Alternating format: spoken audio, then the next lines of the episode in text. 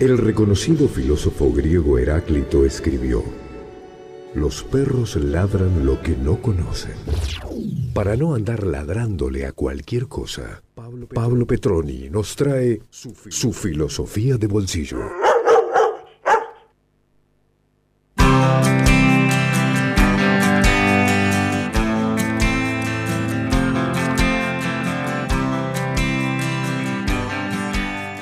Anda Petroni? Bienvenido a Cuánto es Mucho. ¿Cómo lo trata el feriado? Hola, señor Pato, ¿cómo le va? ¿Cómo está? Bien, ¿cómo estás vos?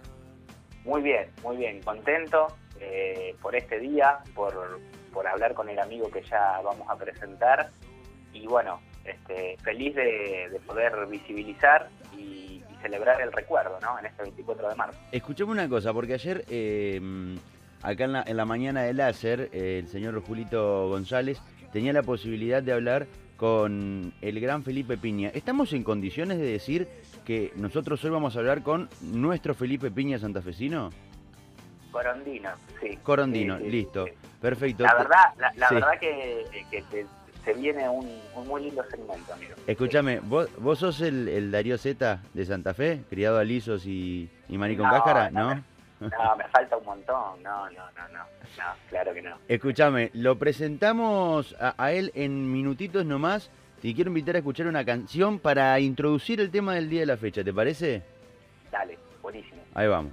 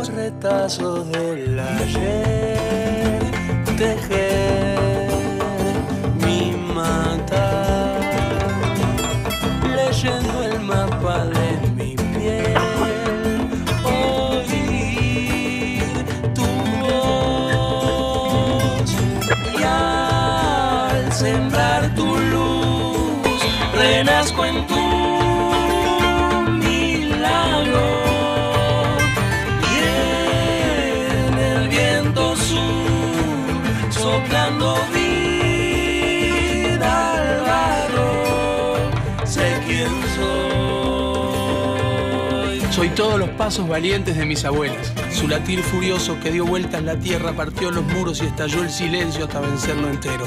Soy todos los pájaros de humo tejidos en su aire, nacidos para buscarme. Soy la terquedad de mis abuelos, su semilla sedienta y justa, la profecía imposible de sus libros y el mar lejano de su niñez. Soy los ojos de mi madre, el fuego de su sangre, el eco de su esperanza. Soy las manos buenas de mi padre hechas cuna. Soy la carcajada más alta del mundo en una foto sobre sus hombros.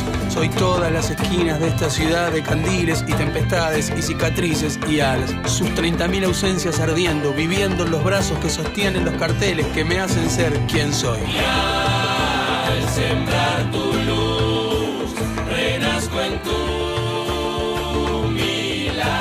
31 minutos eh, pasan de las 12 del mediodía. Petroni lo tengo del otro lado, ¿verdad? Muy buen tema, amigo. Muy buen tema. ¿Calzó bien, dice usted? Sí, me conmovió. La verdad que muy, muy, muy, muy impactante. Bueno, yo me encargo un poco de las emociones, pero la parte científica la tiene que poner usted y el señor que, que está del otro lado. Lo vamos a saludar, ¿le parece? ¿Lo presentamos? Por favor, preséntelo. Estamos en comunicación, tenemos el gustazo de tener del otro lado a Fernando Rollero, docente de historia de nivel secundario y terciario, se desempeña en el Museo Municipal José Manuel Maciel de Coronda. Fer, bienvenido a Cuánto es Mucho, ¿cómo andás? ¿Qué tal, Pato? ¿Cómo te va? Y un abrazo enorme a- al amigo Petroni. Bueno, eh, Fer, ¿cómo, cómo describirías el, el día de la fecha? Porque eh, si hay algo que no sucede, hay algo que no se hace un eh, 24 de marzo es celebrar, se conmemora, pero digo, y justo la, la canción con la que con la que introducíamos tu presentación, el, el nombre de la canción dice tan poco y dice tanto, dice soy. Digo, ¿no? ¿Con, qué. ¿Con qué poco se dice tanto en una fecha como, como hoy? Sí, y creo que A ver, si habría que definir el 24 de marzo, uno debería decir que es un día de lucha, y es un día de lucha por la memoria, la verdad, la justicia y por la identidad. Digo, algo que, que los militares se ocuparon de, de borrar, de arrancar, de, sepultar en esos detenidos desaparecidos que, que, nos dejaron lamentablemente para la historia argentina. Digo, es un día de lucha y, es un día de identidad también, un día de ser, ¿no? Eh, Fer, ¿cuándo, ojalá digo, ¿no? ¿Cuándo se termina o se terminaría esta lucha o esta lucha no tiene final?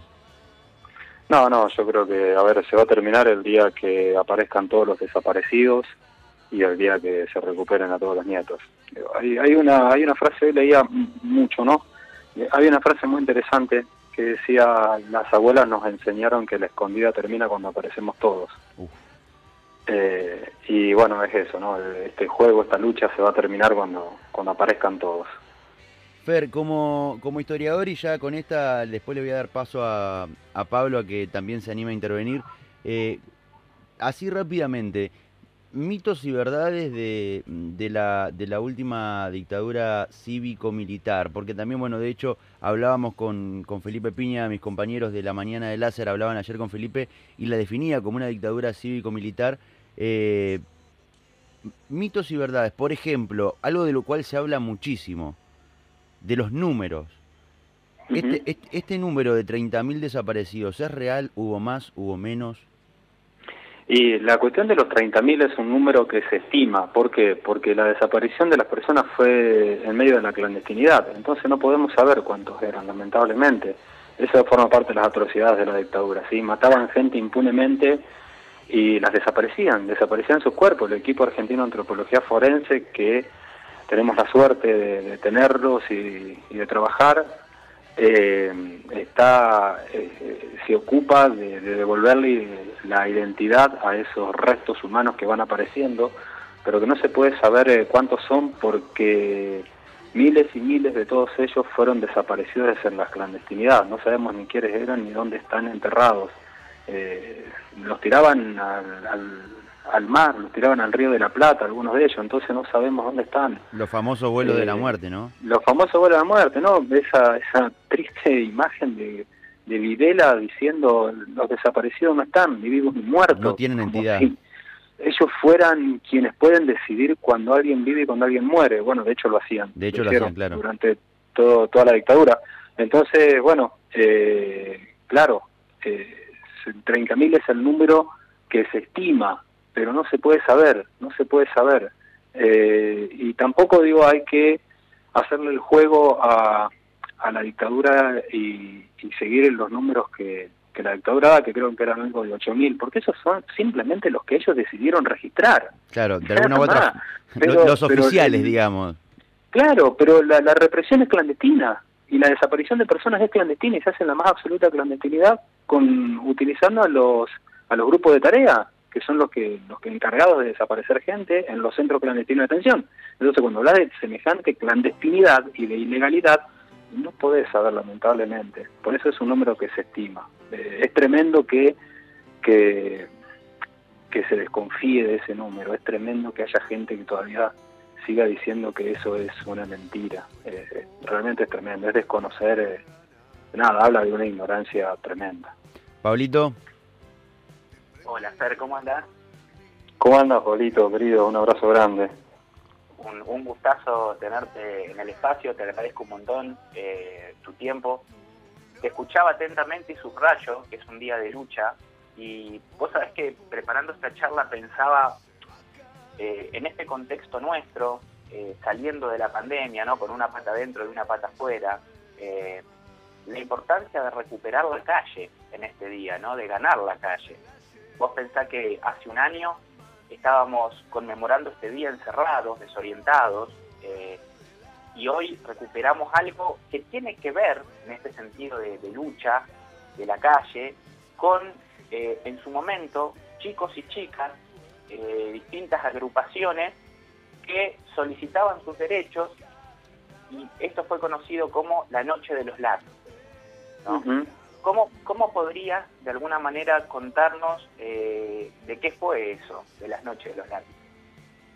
Bueno, la noche de los lápices es eh, el reclamo, o se inicia con el reclamo de estudiantes en La Plata y después se va a extender en varios lugares del país, que pero principalmente en Buenos Aires y en La Plata estaban reclamando por el, por el boleto escolar. Eh, lo que se inicia como un reclamo de agrupaciones escolares por un derecho que era tener el boleto escolar para poder ir a la escuela, termina en una represión brutal.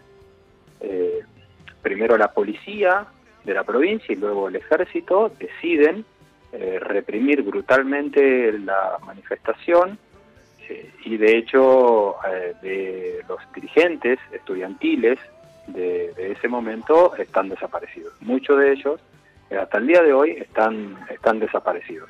Formaba parte del accionar de la dictadura en este objetivo que se planteó la dictadura, que es el de disciplinamiento social. Entonces, en ese, ese disciplinamiento era el que legitimaba cualquier tipo de accionar represivo. Eh, y en esa represión se legitimaba la desaparición de personas y la, persecución política. Cualquier persona que se manifieste contra el régimen o que el régimen intuya o crea o tenga alguna eh, remota idea de que puede ser un opositor al régimen, es detenido y luego es torturado y desaparecido en la gran mayoría de, esas personas. Entre ellos, los, los y las estudiantes de lo que recordamos como la noche de los lápices. Fer, eh, continúo yo con, porque me gusta un poco este juego de eh, sacarle un poco la, careta a algunos mitos y algunas cuestiones de la historia, o tal vez subrayar, como decía Pablo, cuestiones que por ahí se ponen en duda. ¿Qué otras cuestiones hay que, hay que mencionar y no hay que dejar pasar sobre el 24 de marzo que algunas veces, eh, en algunos casos, digo, se mintió, en algunos casos eh, se afirmó con, con acierto en determinadas cuestiones y muchas otras veces ni siquiera se habló? Bueno, hay, una cuestión que, que está muy latente y que quizás sea uno de los argumentos más fuertes que utilizó la dictadura, fue el de la guerra sucia. Los militares, de hecho, cuando son juzgados, eh, ellos lo que van a exponer eh, como argumento de defensa es que el ejército es llamado a participar de una guerra de la cual ellos no habían iniciado, pero que van a formar parte eh, y que la ganan. Y que es una guerra no convencional, dicen ellos, pero que ellos tienen que participar porque su obligación y su deber de militares y de ejército, de Fuerzas Armadas, era participar de, de, esa, de esa guerra no convencional o lo que ellos denominan la guerra sucia. Eso es terrorismo de Estado, porque cuando el Estado utiliza sus herramientas y sus instituciones represivas y utiliza eh, su sus virtudes, sus estamentos, sus estatutos de, sus herramientas de Estado, ¿no? Eh, claro, cuando el Estado como Estado utiliza su brazo armado para reprimir a la sociedad civil, no es una guerra, es terrorismo de Estado, porque es el Estado quien está reprimiendo y atacando a la propia sociedad civil. Eh, pero bueno, eso, eso, es un, eso es un mito, eh, eso es una, una de las grandes mentiras que instalan, pero ojo, no solo la instalan los militares, eh, y aquí vamos con esto que decías vos de lo que les decía Felipe Piña de una dictadura cívico-militar, y es cívica militar porque hay gran parte de la, hay una buena parte de la sociedad civil que por acción u omisión, implícita o explícitamente, apoya a la dictadura. La dictadura no se podría haber sostenido tanto tiempo y las Fuerzas Armadas no podrían haber estado tanto tiempo en el poder sin la pata civil.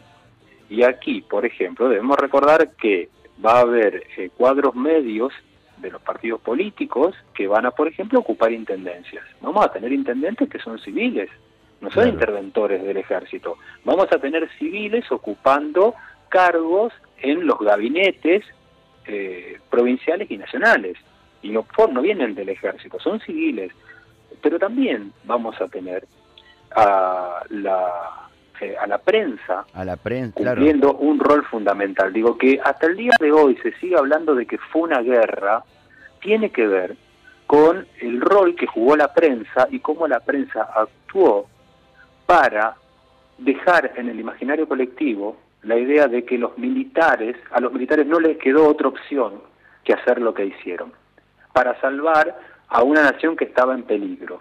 Que había un clima de violencia política es real y que es anterior a la dictadura. ¿sí? El estado de descomposición del gobierno peronista de, luego de, sobre todo luego de la muerte de Juan Domingo Perón, con la asunción a la presidencia de Isabel y la figura muy fuerte, muy influyente ya en ese momento de López Rega. Claro, fue terminó de partir Eh, al peronismo de alguna forma. Claro, y ahí ya se estaba generando un clima de violencia muy fuerte con una participación muy fuerte de eh, grupos armados, por ejemplo, Montoneros y el ERP. Que muchos- Pero para el 76 y el 77, Montoneros y el ERP ya están Claro. en gran manera desarticulados y el poder de fuego de estas dos agrupaciones guerrilleras ya está casi, casi terminado.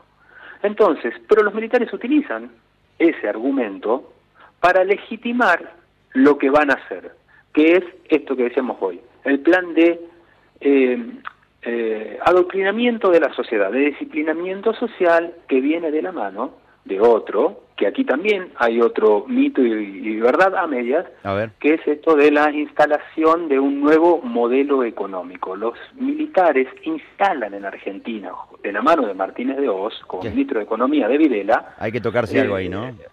el, sí, Martínez. Sí, por favor. El, y, y con lo que voy a decir después, vuelvan a tocarlo.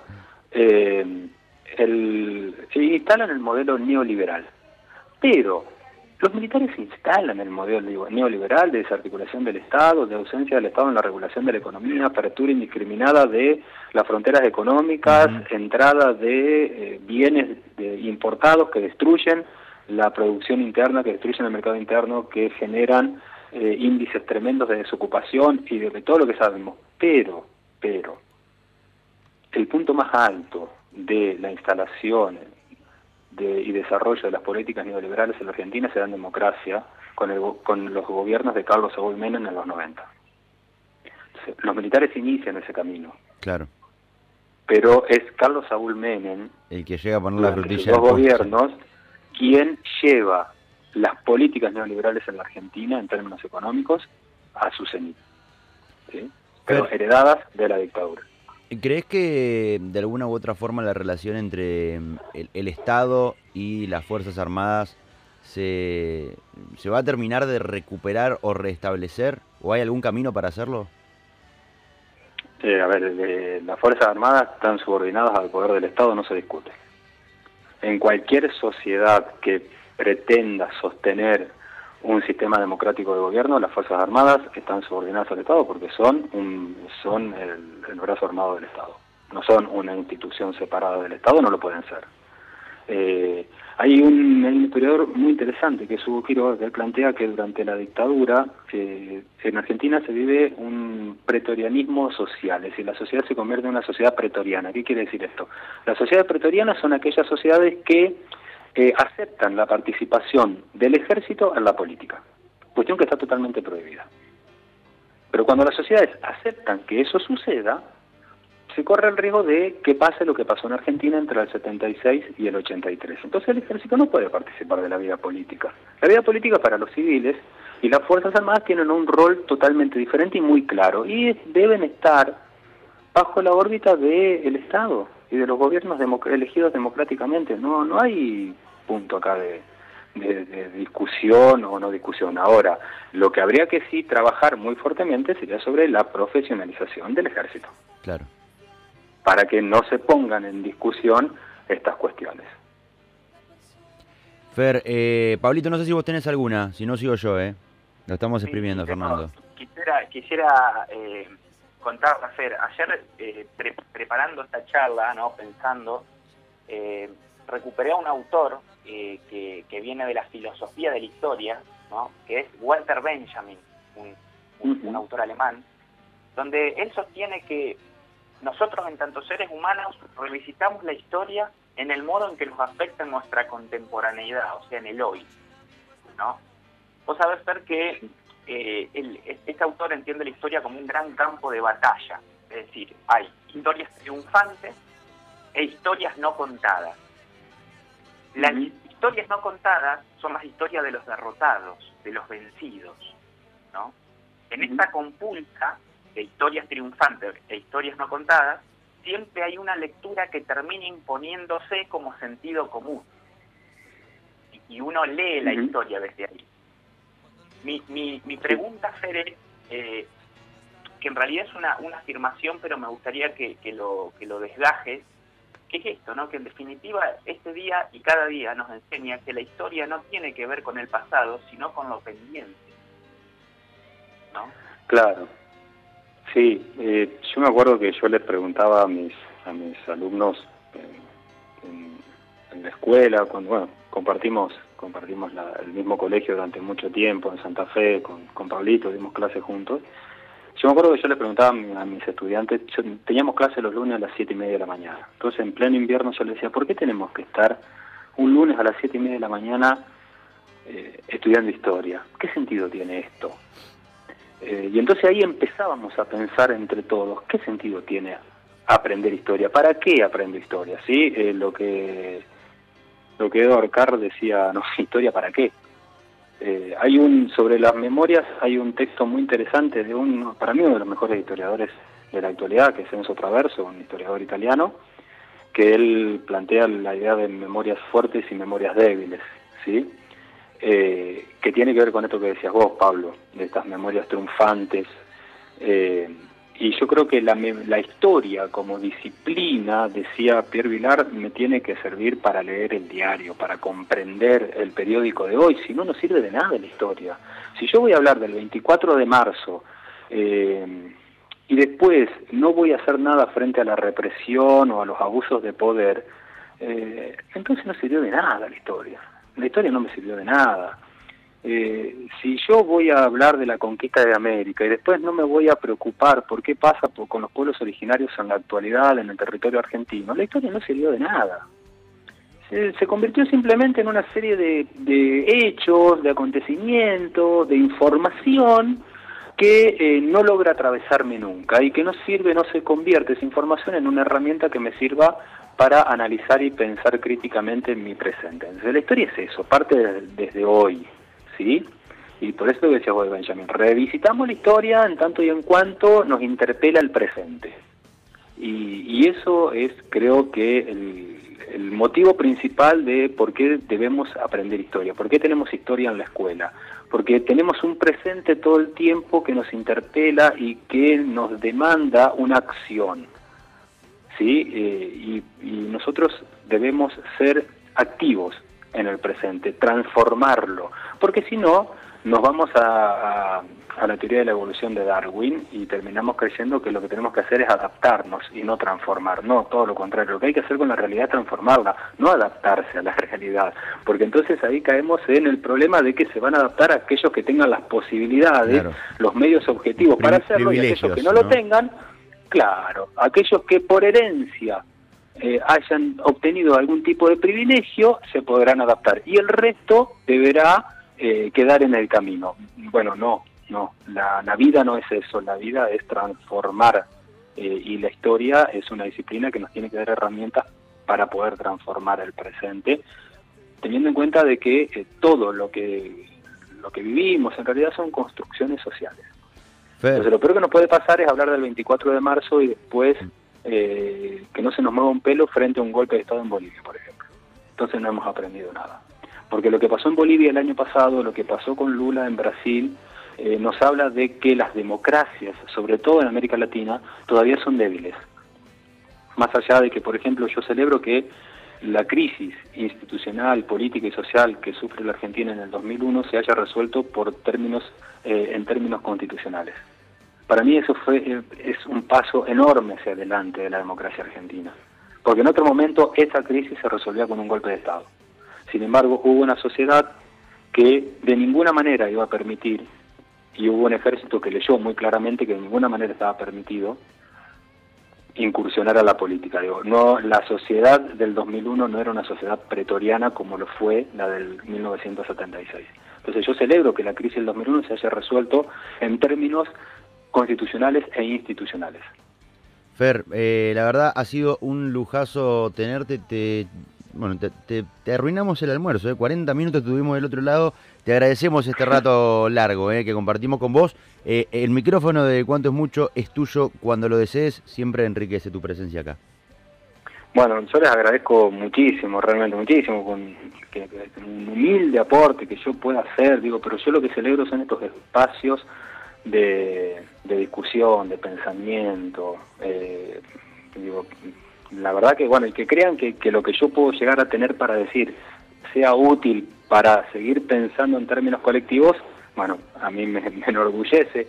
Eh, no sé si soy, si soy la persona que debería estar hablando, digo, hay otros que están mucho más preparados, pero agradezco sinceramente que me den este espacio. Volver a, hablar de estas cosas con, con Pablito Petroni es un gran amigo, eh, y antes de irme no quiero dejar de, saludar a, a los grises, que Pablito forma parte de, esa especie de, de, grupete de grandes amigos que hemos heredado de, del trabajo y que cada uno ha seguido su camino y todavía nos seguimos juntando, viendo y compartiendo. Eh, y nada, realmente agradecerles por, por, por haberme permitido conversar y charlar con ustedes. Petroni. Bueno, Fer, este, sí, sí, un, saludo a los grises y nada, agradecerte por, por tu lectura, eh, siempre atenta, siempre amable y, y, la verdad que me, conmovió, me conmovió mucho el diálogo porque lo que decís vos, ¿no? Eh, eh, educar para emancipar, para transformar siempre, si no, seguimos reproduciendo ¿no? estas, estas historias, estas filosofías que, digamos, mantienen el status quo. En ese sentido siempre voy a estar en la tribu de tu calle, amigo. Así que te agradezco mucho el espacio y bueno, un saludo a la familia. Igualmente, un saludo a Pablo, un saludo a Pato y bueno, y un saludo a, los y las oyentes del programa. Un placer como siempre. El placer es todo nuestro. El señor Fernando Rollero participaba con nosotros, Petronio. A usted lo vuelvo a encontrar la semana que viene por este medio, ¿no? Pato, como siempre. Bueno, eh, para, para despedirme te preparé algo. Por favor, lo escucho. Eh, del pensador argentino Carlos Esquier, eh, quisiera terminar con estas líneas de él brevemente. Dice así, el deseo incesante de lo humano, ser aquello que hemos sido, aunque nos hayan desaparecido antes. Un abrazo, Pato. Abrazo, amigo, excelente. Nos encontramos el miércoles que viene. Fernando Rollero, Pablo Petroni, Filosofía de Bolsillo, haciendo un poco de memoria y pensando y anhelando por la verdad y por la justicia. Militar, ¿cuántos dejarían de ser esclavos por el precio de una bomba al mar? Todo está clavado en la memoria, espina de la vida y de la historia